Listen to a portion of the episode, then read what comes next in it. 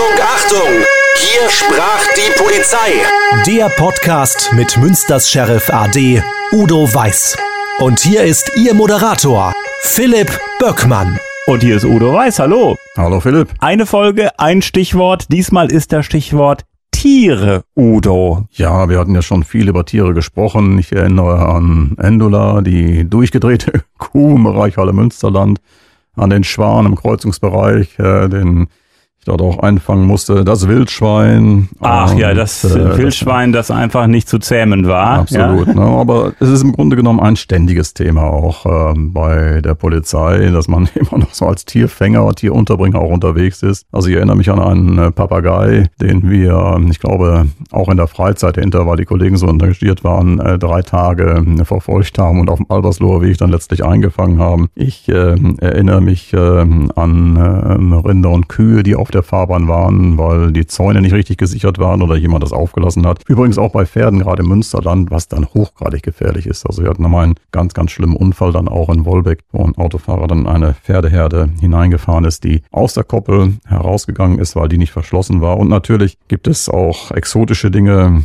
Wir hatten beim Verkehrsdienst äh, meiner alten Direktion einen Kollegen, der kannte sich mit Schlangen aus, der hatte da noch eine Schlange vom Kinderspielplatz gefangen und natürlich auch gibt es Hunde. Hunde in allen möglichen Varianten. Ich denke noch an äh, einen Basset, der gegen die Zellentür immer gepoltert ist, weil er wieder raus wollte. Wir konnten ihn aber erstmal für eine kurze Zeit nicht ganz unterbringen. Ich denke an einen Boxer, ein wunderschönes Tier. Ich hatte als Kind selber früher einen Boxer und äh, wir hatten uns von Anfang an so gut verstanden, dass ich gesagt habe auch, nee, den äh, bringen wir nicht ins Tierheim, sondern den nehme ich mit nach Hause und wenn der Besitzer dann da ist, er kann ihn dann abholen. Das ist dann auch geschehen. Und ich erinnere mich an einen Neufundländer und das war wirklich äh, etwas, äh, man einfach nicht vergessen kann, wenn man die Bilder noch vor Augen sieht. Wir bekamen einen Anruf im Bereich Angelmodde, dass ähm, dort äh, ungefähr ein Dutzend Hühner gerissen worden sind. Und der Täter sei noch vor Ort. Wir sind dann hingefahren dort und äh, eine Frau hatte uns dann aufgemacht und erzählte uns das dann und sagte, gucken Sie mal, da hinten liegt er, der Täter. Das war ein Neufundländer. Der ist durch die Angel gekommen, hat schön den Weg ihn abgeschnitten und hat die ganze Dutzend Hühner gerissen. Und jetzt hatte er einen absolut vollen Bauch und lag dort in aller Ruhe unter einem Baum und äh, er ist nicht weggegangen, sagt sie, aber wir wollten auch nicht hingehen und man weiß ja nie und okay. Ja, jetzt hatten wir einen Täter, mussten diesen Täter natürlich arrestieren und haben ihn dann mitgenommen zur Wache. Er war Gott sei Dank äh, friedlich und das ging soweit ganz gut. Und wir haben ihn dann äh, hinten auf den Rücksitz versucht zu buxieren. Das war schon schwierig. Eine Seite auf, andere Seite gelockt und äh, reinzubekommen denn das war ein gewaltiges Tier und das war ihm einfach alles viel zu eng und unbequem. Und ich erinnere mich so im Rückspiegel, wir haben ja einen Streifenwagen, war zwei Rückspiegel für Fahrer und Beifahrer. Äh, jede Kurve, die wir fuhren, ging dann eher immer nach rechts oder auch nach links. Und schließlich waren wir dann endlich äh, an der Wache und äh, sind dann ausgestiegen. Er kam dann auch mit rein und äh, wir waren bei uns dann auch im Wachraum und man merkte dann hinterher, er hatte Durst. Und äh, ein so wirklich gewaltiges Exemplar. Wir haben dann ins Handwaschbecken äh, so einen Pfropfen reingemacht, haben das aufgedreht, Wasser lief rein und er stand davor, Philipp, und hat im Stehen aus dem Handwaschbecken heraus alles leer getrunken. Das ganze Waschbecken, das ganze die ganze Waschbecken. Füllung. Absolut. Und ich weiß auch heute nicht, also sonst sagt man ja immer, passt auf bei Hühnchenknochen oder sowas, wie macht man das? Der hat da keine Schwierigkeiten mit gehabt. Er war, entweder war er schon sehr erfahren in dem Bereich, war Feinschmecker, was auch immer. Und ähm, es war einfach auch interessant zu sehen, wie so ein Tier auf der einen Seite seinen Urinstinkt befriedigt, auf der anderen Seite völlig friedfertig. Du konntest ihm in die Augen gucken, dann wärst du schon zerschmolzen im Grunde genommen. Ähm, so ein lieber netter Kerl war das aber so hoch, er konnte bei uns aus dem Handwaschbecken heraus saufen. Ich habe gerade mal Fotos von Neufundländern gesucht im Internet. Also wirklich gewaltig. Da gibt's ein Foto, da ist so ein kleines äh, Mädchen und da ist der Hund daneben und der Hund ist größer als das Mädchen. Ja. Also so, so schwarz, dann gibt's Exemplare, die so ein bisschen braun sind, aber gewaltige Tiere sind das. Hammer. Absolut. Deshalb hat er Schwierigkeiten hinten auf dem Rücksitz da überhaupt Platz zu finden, sondern er braucht ja den gesamten Rücksitz. Es heißt ja immer, Eltern haften für ihre Kinder. Wie ist das bei Hunden? Äh, Frauchen und Herrchen haften für ihre Hunde? Ja, der Besitzer muss schon auch dafür haften. Deshalb kann man im Grunde genommen nur empfehlen. Es gibt ja auch Versicherungen, dass man äh, dann, wenn man einen Hund hat, auch eine Versicherung abschließt. So eine Hundehaftpflicht beispielsweise. Ja, ja, genau. Sondern es kann immer schnell mal etwas Ja. passieren. Hund läuft auf die Straße, So. Auto bremst, Unfall. Du brauchst gar nicht so weit äh, denken, sondern was immer regelmäßig wieder vorkommt, ein Hund läuft vors Fahrrad, läuft ins Fahrrad, Mhm. jemand stürzt und dann Mhm. nimm den Klassiker, Arm ist gebrochen und äh, der braucht aber den Arm, dieser Mann oder diese Frau, weil sie handwerklich tätig ist, äh, dann ist das richtig teuer hinterher und dann bist du heilfroh, wenn du dann eine Versicherung hast. Wie hat sich das mit dem Neufundländer geklärt? Hat der Besitzer ihn abgeholt? Ja, der Neufundländer, äh, den haben wir nicht mehr nach Hause genommen, Ja. weil so viele Hähnchen haben wir auch zu Mhm. Hause nicht. Ähm, nein, äh, der ist einfach auch zu groß gewesen dann auch und den haben wir dann vom Tierheim abholen lassen und der Besitzer hat ihn ja später abgeholt und er wusste dann auch Bescheid und äh, hat sich dann auch mit der Geschädigten in Verbindung gesetzt. Bei dem Papagei war das ähnlich. Den äh, haben wir auch mit nach Hause genommen. Ähm, meine Frau kannte sich mit Papageien gut aus und hat da sonst auch äh, ein gutes Verhältnis gehabt. Wir hatten in meinem Elternhaus auch einen Papagei, den konnte sie immer so auf den Schoß legen und den Bauch kraulen. Das ließ äh, dieser Papagei alles mit sich machen. Und insofern dachten wir, okay, dann nehmen wir den Papagei mal mit. Und der Kollege, der ihn dann ähm, in seiner Privatzeit auch gefangen hatte auf dem Albersloher Weg, ähm, der hatte dann noch eine Vogeliere besorgt und äh, wusste jetzt auch nicht, wohin damit. Er selbst hatte nämlich auch einen Papagei zu Hause. Und äh, dann kam er auf die Idee, könnte er mir vorbeibringen. Und das hat er dann auch gemacht. Und ähm, das war merkwürdig. Also ein Papagei hat ja einen Schnabel mit einer enormen Bisskraft. Und äh, wenn du dich da nicht mit auskennst, macht der dir glatt den Finger ab. Und äh, wir hatten den Papagei dann bei uns im Esszimmer hingestellt und da sollte sich erst dran gewöhnen alles, aber es war, ich sag mal, überhaupt nichts zu machen. Denn immer, wenn meine Frau in das Zimmer reinkam, dann fing der an zu fauchen, nahm eine Kampfhaltung ein. Er aß auch nicht, also das war schwierig, wir haben uns richtig Sorgen gemacht. Und ähm, es dauerte dann drei Tage und dann meldete sich jemand und ähm, dann äh, kam derjenige, dem der Papagei gehörte. Das waren Eltern zusammen mit ihrem Sohn. Und äh, du merkst, dass gerade diese Papageien ein enormes personenbezogenes äh, Verhältnis aufbauen und das auch haben. Und in dem Moment, wo der den Jungen sah, war der Papagei wie ausgewechselt. Der Junge nahm ihn dann aus dem Käfig raus, äh, setzte ihn dann auch auf seinen Arm drauf und das war ein Herz und eine Seele. Und äh, beide waren dann wieder zusammengeführt und beide waren sichtlich dann auch glücklich und erleichtert. Und ich muss auch ganz ehrlich sagen, wir auch. Denn äh, immer wenn du ins Esszimmer reingehst und du hast so einen fauchenden Papagei, der am liebsten auf dich raufstürzt, dann ist das auch nicht ein schönes Das macht dann Gefühl. wirklich keinen Spaß Nein, halt, ne? nein. Ja. Aber gesprochen hat er nicht. Nein, nein, der hat nur gefaucht und ist in Kampfhaltung gegangen. Also das äh, hat uns gereicht. Kängurus sind immer wieder ein Thema. Also ich kann mich erinnern, dass auch irgendwo im Münster, ob es Ruxel war, weiß ich nicht, immer wieder ein Känguru ausgebüxt ist. Im Kreis Coesfeld, da gab's mal Skippy, das wurde Ja, genau. wochenlang wurde Skippy gesucht, das Känguru. Ich glaube, es hieß wirklich Skippy. Es ist wirklich großartig gewesen, äh, diese Suche auch medial zu begleiten und dann war Skippy wieder äh, zu Hause. Wir haben da im Radio immer wieder drüber berichtet. Also Kängurus, man denkt immer hier Australien weit weg. Gibt's wirklich hier in der Region? Ja, natürlich, weil einige ja auch diese Tiere dann privat anhalten. Nicht? Und im Übrigen gibt's ja auch die westfälischen Kängurus. Die siehst du nachts immer in Heerscharen, wenn du zum Lugeri-Platz fährst. Mitten auf der Rasenfläche sind die immer unterwegs und tummeln sich da. Meinst du Studenten, die sich einen bechern? Oder? Nein, ich meine unsere riesigen Kaninchen, die da alles Ach durchwühlen. so. Ja. Die Kaninchen, ich nenne sie immer spaßeshalber so. Ah, ja, ja, ja, die beispielsweise am Ludgeri-Kreisel da immer äh, zu sehen sind. Ja, das war ganz interessant, als der Kreisel umgebaut wurde. Und dann war ja innen drin alles weggerissen. Und äh, man sagte, jetzt gibt's auch keine Kaninchen mehr. Und äh, der Kreisel war noch nicht wieder zugeschüttet. Dann waren die ersten schon da und jetzt sind da wieder bestimmt 50, die den für sich nachts dann auch in Anspruch nehmen. Schlangen äh, hattest du eben angesprochen. Es ist ja auch wirklich so, dass sich manche Menschen so exotische Schlangen gönnen für Ja. zu Hause. Die werden in der Badewanne gehalten und wo auch immer.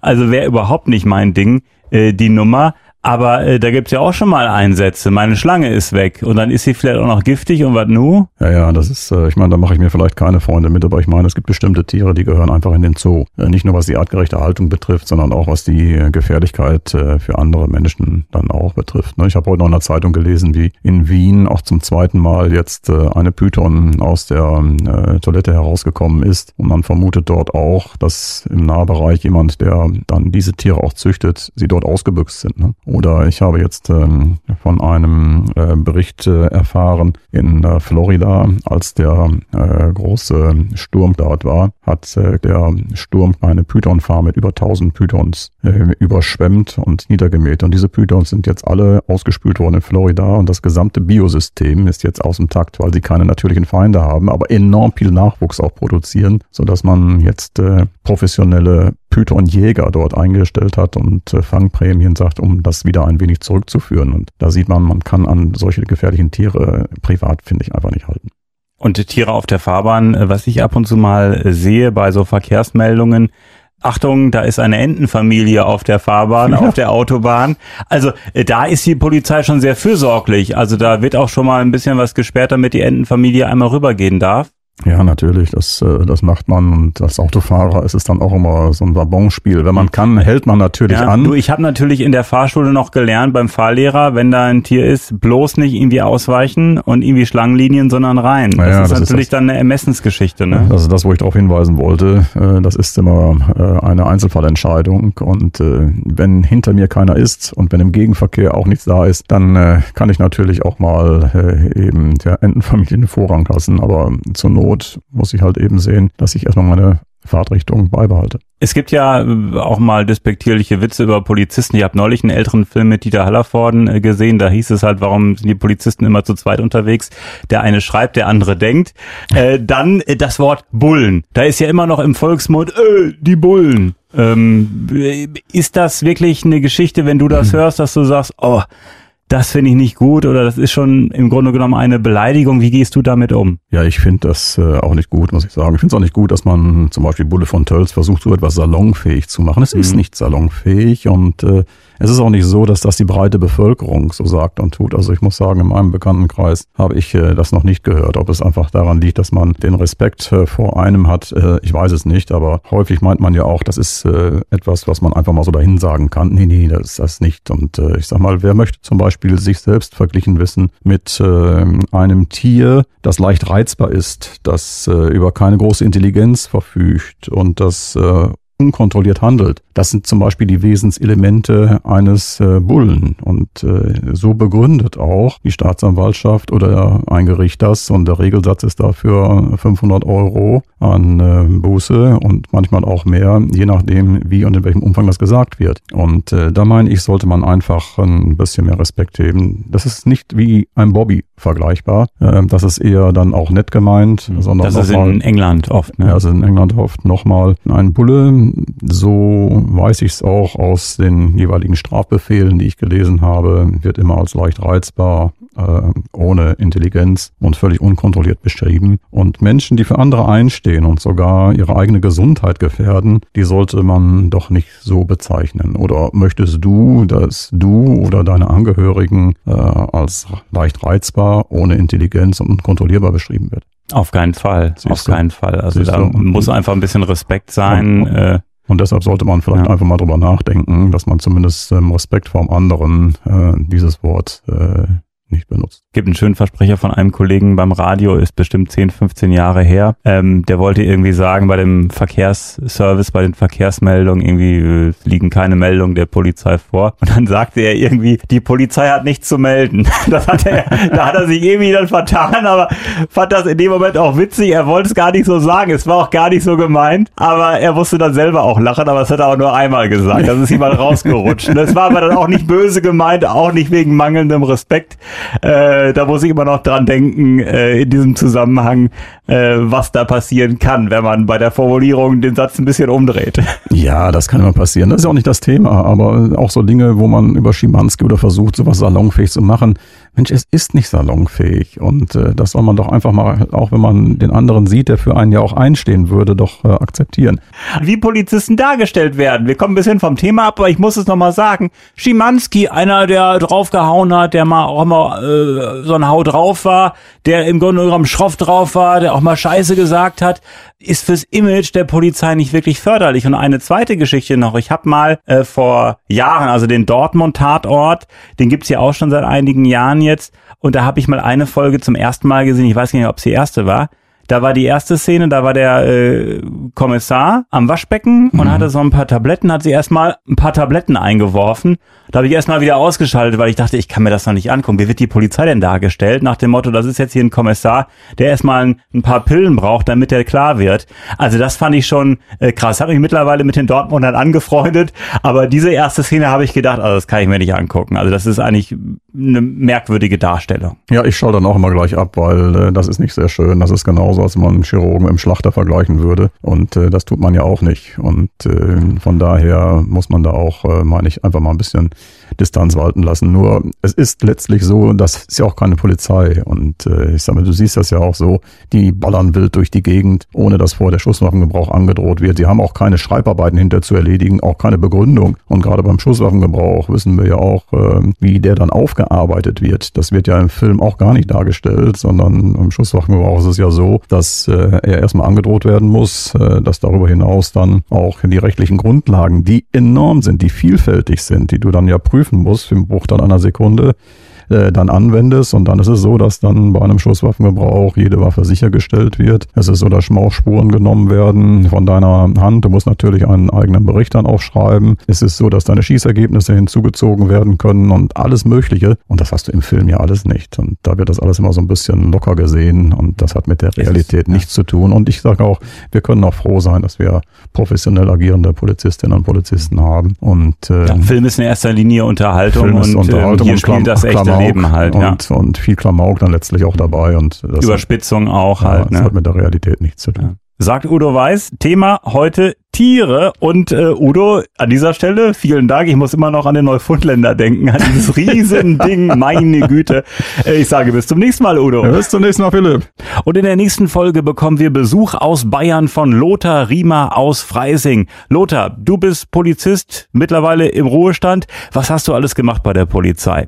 Also auf die Schnelle, das ist natürlich so viele Stationen. Ich habe äh, angefangen 1979 ähm, beim BGS, jetzige Bundespolizei, habe da ähm, eine normale zweieinhalbjährige Ausbildung gemacht in einem mittleren Dienst und habe im äh, Grenzstreifendienst gearbeitet an der DDR-Grenze in Auslandsmissionen, war an der deutschen Botschaft in Moskau, in Kairo Danach äh, wieder DDR-Grenzdienst, dann entsprechende Einsätze, natürlich Großeinsätze in Wackersdorf oder Terroristenbekämpfung, wie so schön immer hieß. Danach ähm, ging es nach München zur Landespolizei. Von dort aus ähm, war ich in verschiedenen Polizeiinspektionen in München und ging dann nach Bosnien für die Vereinten Nationen. War da acht Monate und äh, danach ging es dann auf den gehobenen, also in die nächsthöhere Laufbahn, zwei Jahre Hochschule mit Studium, anschließend zur Kriminalpolizei nach München, dann zur Autobahnpolizei in Freising, dann Dienstgruppenleiter in Erding. Danach bin ich noch mal ein Jahr lang in Berlin gewesen, habe da die Auslandsansätze koordiniert, dreimal Dienstreise in Afghanistan. Ja, und danach ging es dann ähm, die restlichen Jahre nach Dachau zur Bereitschaftspolizei. Da war ich äh, Polizeifachlehrer für Kriminalitätsbekämpfung und Klassenleiter. Das war's, 41 Jahre. Lothar Riemer aus Freising zu Gast in der nächsten Folge hier.